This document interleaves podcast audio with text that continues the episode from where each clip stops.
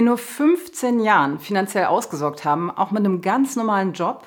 Ja, das klingt nach einem unrealistischen Versprechen, ist es aber nicht. In diesem Video möchte ich nämlich mit dir teilen, wie ich den Weg gegangen bin, und zwar schon damals, als ich noch angestellt war. Ja, ehrlicherweise fiel mir die Vorbereitung für dieses Video hier richtig schwer. Denn ich bin damals nicht strategisch an das Ganze rangegangen und habe mir bewusst überlegt, was ich alles machen muss, um schnell ausgesorgt zu haben. Für mich stand schon immer im Vordergrund, dass ich ein schönes, erfülltes Leben leben will. Und zwar nicht erst später, sondern im Hier und Jetzt. Ja, und so habe ich früher auch schon mein Leben gelebt und ein sehr gutes, wie ich finde. Ja, das Ergebnis war trotzdem, dass ich innerhalb verhältnismäßig kurzer Zeit finanziell unabhängig war. Wie kann das denn jetzt sein?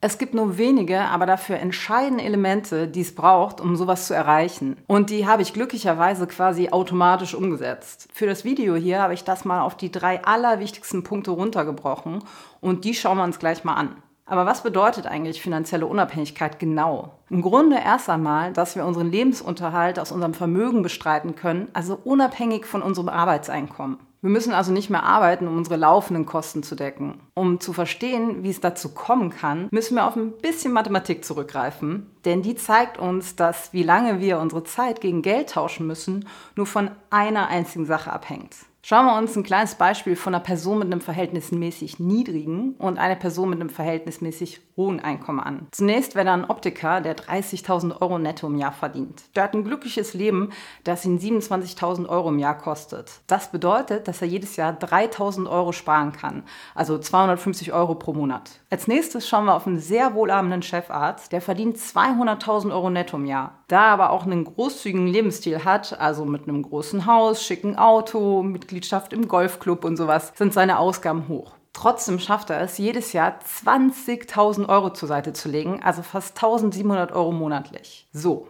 Wer von den beiden wird zuerst reich genug sein, um finanziell ausgesorgt zu haben? Vorausgesetzt, beide wollen nach dem Erreichen der finanziellen Unabhängigkeit ihren Lebensstil beibehalten? Die Antwort lautet, beide brauchen gleich lang.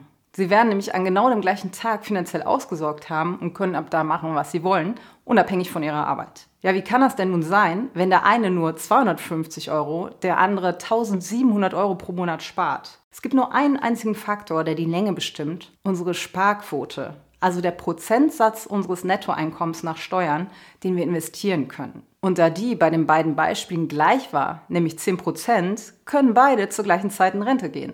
Schauen wir uns mal folgendes Diagramm an. Also das Ganze beginnt mit einigen großen Balken auf der linken Seite und die folgenden werden nach rechts hin immer kleiner. In diesem Chart können wir ablesen, wie lange wir arbeiten müssen, bevor wir finanziell unabhängig sind. Ja, und natürlich sind das hier alles Modellrechnungen, die auf historischen Durchschnittswerten basieren. So bekommen wir aber ein gutes Gefühl für die Zahlen und Zusammenhänge. Da links steht über einem dieser Balken Deutschland und der Wert liegt bei etwa 10 bis 11 Prozent. Das bedeutet, dass der durchschnittliche Einwohner Deutschlands etwa 10 bis 11 Prozent seines Einkommens spart und die anderen 89 bis 90 Prozent ausgibt. Lässt man mal die gesetzliche Rente außen vor, dann könnte der Durchschnitt mit dieser Quote erst nach etwa 56 Jahren Sparen in Rente gehen, was eigentlich gleichbedeutend mit nie ist. Das Einzige, was uns da noch zu retten scheint, ist die gesetzliche Rente. Wenn wir uns auf die verlassen, sind wir allerdings verlassen. Erstens, weil sie nicht ausreichen wird und zweitens, weil wir sie im Regelfall erst mit 67 ausgezahlt bekommen. Das wird sich vermutlich noch ändern und zwar nicht zum Besseren. Aber wenn wir nur ein paar Änderungen an unserem Leben vornehmen,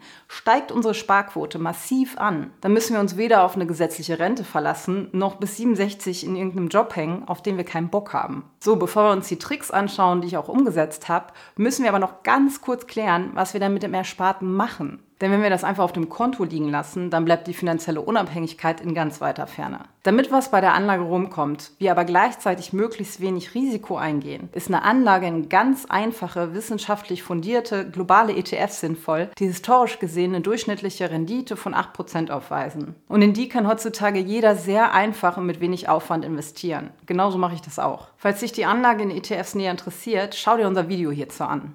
So, jetzt aber zu den Punkten, wie wir unsere Sparquote ordentlich über den Durchschnitt heben können. Damit ist es mir auch gelungen, jeden Monat 50 bis 70 Prozent zur Seite zu legen. Einer der größten Geldfresser ist ein Auto. Darauf zu verzichten, bringt den meisten schon 10 bis 20 Prozent mehr an Sparquote. Und das verkürzt unsere Zeit zur finanziellen Freiheit bereits um rund 15 bis 20 Jahre. Das ist doch irre, oder? Ich persönlich habe, seitdem ich 21 Jahre alt bin, kein Auto mehr und es keinen einzigen Tag lang vermisst. Da ich nämlich immer in der Nähe meiner Arbeit gewohnt habe und mich eigentlich nur mit dem Fahrrad oder zu Fuß fortbewege, habe ich enorm viel Geld an Transportkosten gespart, was ich in meine ETF stecken konnte. Ja, und für die Reisen innerhalb Deutschlands habe ich seit jeher eine Bahncard, die ich eigentlich immer schnell wieder rausgefahren habe. Mir ist total klar, dass das nicht bei jedem geht. Also manche brauchen einfach ihr Auto, um von A nach B zu kommen, wenn sie in Gegenden wohnen, die schlecht an öffentliche Verkehrsmittel angebunden sind. Aber es gibt einen Unterschied zwischen einem Auto als Transportmittel, also quasi als Vehikel, um Geld auf der Arbeit zu verdienen, und einem Auto als Statussymbol,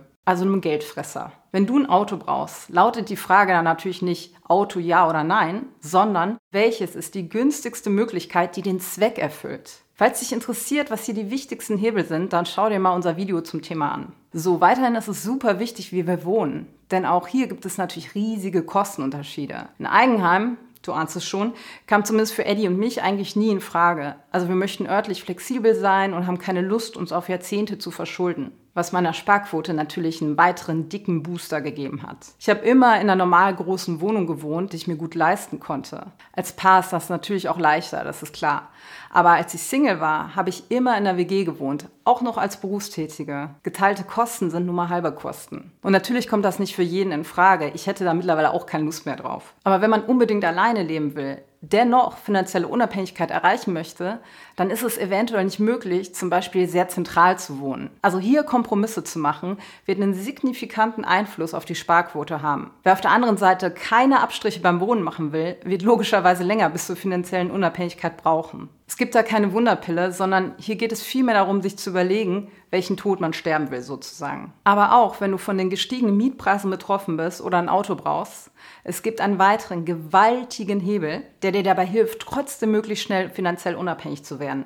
Dein Konsumverhalten. Und das Gute ist, das hast du am meisten unter Kontrolle, denn das beruht in erster Linie auf deinen Gewohnheiten, die du ganz aktiv verändern kannst. Wenn wir uns zum Beispiel mit Shopping belohnen oder ein sozialer Status wichtig ist, dann können wir das ändern. Und ganz ehrlich, wie viel von all den Sachen, die wir uns anschaffen, sind wirklich regelmäßig in Gebrauch? Als eher minimalistischer Mensch fand ich schon immer, dass viel zu viel in den Kellern und Kleiderschränken vergammelt und kaufe mir eigentlich nur was, wenn ich das wirklich brauche. Und auch hier ist kein Verzicht im Spiel, sondern ich bin einfach ein strenger Gatekeeper sozusagen, was meine Wohnung betrifft. Also da kommt nichts rein, was ich nicht wirklich nutzen will, weil ich keine Lust auf Krempel habe, der mich dreifach Zeit und Geld kostet. Beim Aussuchen und Einkaufen, beim Pflegen und Aufräumen und beim Aussortieren und Ärgern, wenn ich mich dann wieder davon verabschiede. Da hilft es auch wieder, eine angemessene, aber nicht überdimensionierte Wohnung mit wenig Stauraum zu haben. Win-win. Es ist nicht nötig, dass wir uns kasteien und leiden, aber ein bisschen Achtsamkeit und einfach ein ressourcenschonender Umgang, der bringt ziemlich viel. Und so ein Kleinvieh macht eben Mist. Ja, all das in Summe hat meine Sparquote raketenartig nach oben bewegt. Und die 50 bis 70 Prozent, die ich monatlich investiert habe, klingen für die allermeisten bestimmt total extrem. Aber ist das nicht irgendwie merkwürdig? Es gilt als total normal, über seinen Verhältnissen zu leben und sich für Immobilien oder Autos zu verschulden. Also das finde ich eher extrem. Ich habe mir auch während der Zeit als Angestellte nie irgendwas vom Munde abgespart und trotzdem alles gemacht, was mir wichtig war. Also insbesondere Reisen, tolle Erlebnisse mit Freunden sammeln oder gutes Essen essen. Und auch hier bringt mir mehr Geld nicht unbedingt mehr Freude. Also den schönsten Urlaub damals haben wir als Backpacker gehabt und die tollsten Erlebnisse auf Festivals. Das alles kostet viel weniger als ein Luxusurlaub, hat mir aber viel mehr bleibende schöne Erinnerungen beschert. Ja, wenn alles immer nur bequem und luxuriös ist, macht uns das auf Dauer nicht glücklicher, weil wir uns einfach an das neue Normal gewöhnen dann hängen wir wirklich im Hamsterrad. Ja, wir haben heutzutage echt alle Möglichkeiten, wie wir unser Leben gestalten. Statt mit 67 in Rente zu gehen, können wir viel früher finanziell unabhängig werden. Also wenn wir beispielsweise mit 30 Jahren anfangen, ordentlich was zur Seite zu legen, dann sind wir mit 45 durch. Und selbst wenn wir 20 Jahre brauchen, haben wir immer noch weit vor allen anderen ausgesorgt. Das gilt übrigens für alle Einkommensstufen, ist aber fast mühelos, wenn man über dem Durchschnitt verdient. Ja, doch irgendwie sind viele überdurchschnittlich gut verdienende fast genauso pleite wie diejenigen von uns, die weniger verdienen. Das ist doch verrückt, oder? Falls dir das Video gefallen hat, dann schau dir unbedingt die vier Geldgewohnheiten an, die viele Leute im Hamsterrad halten.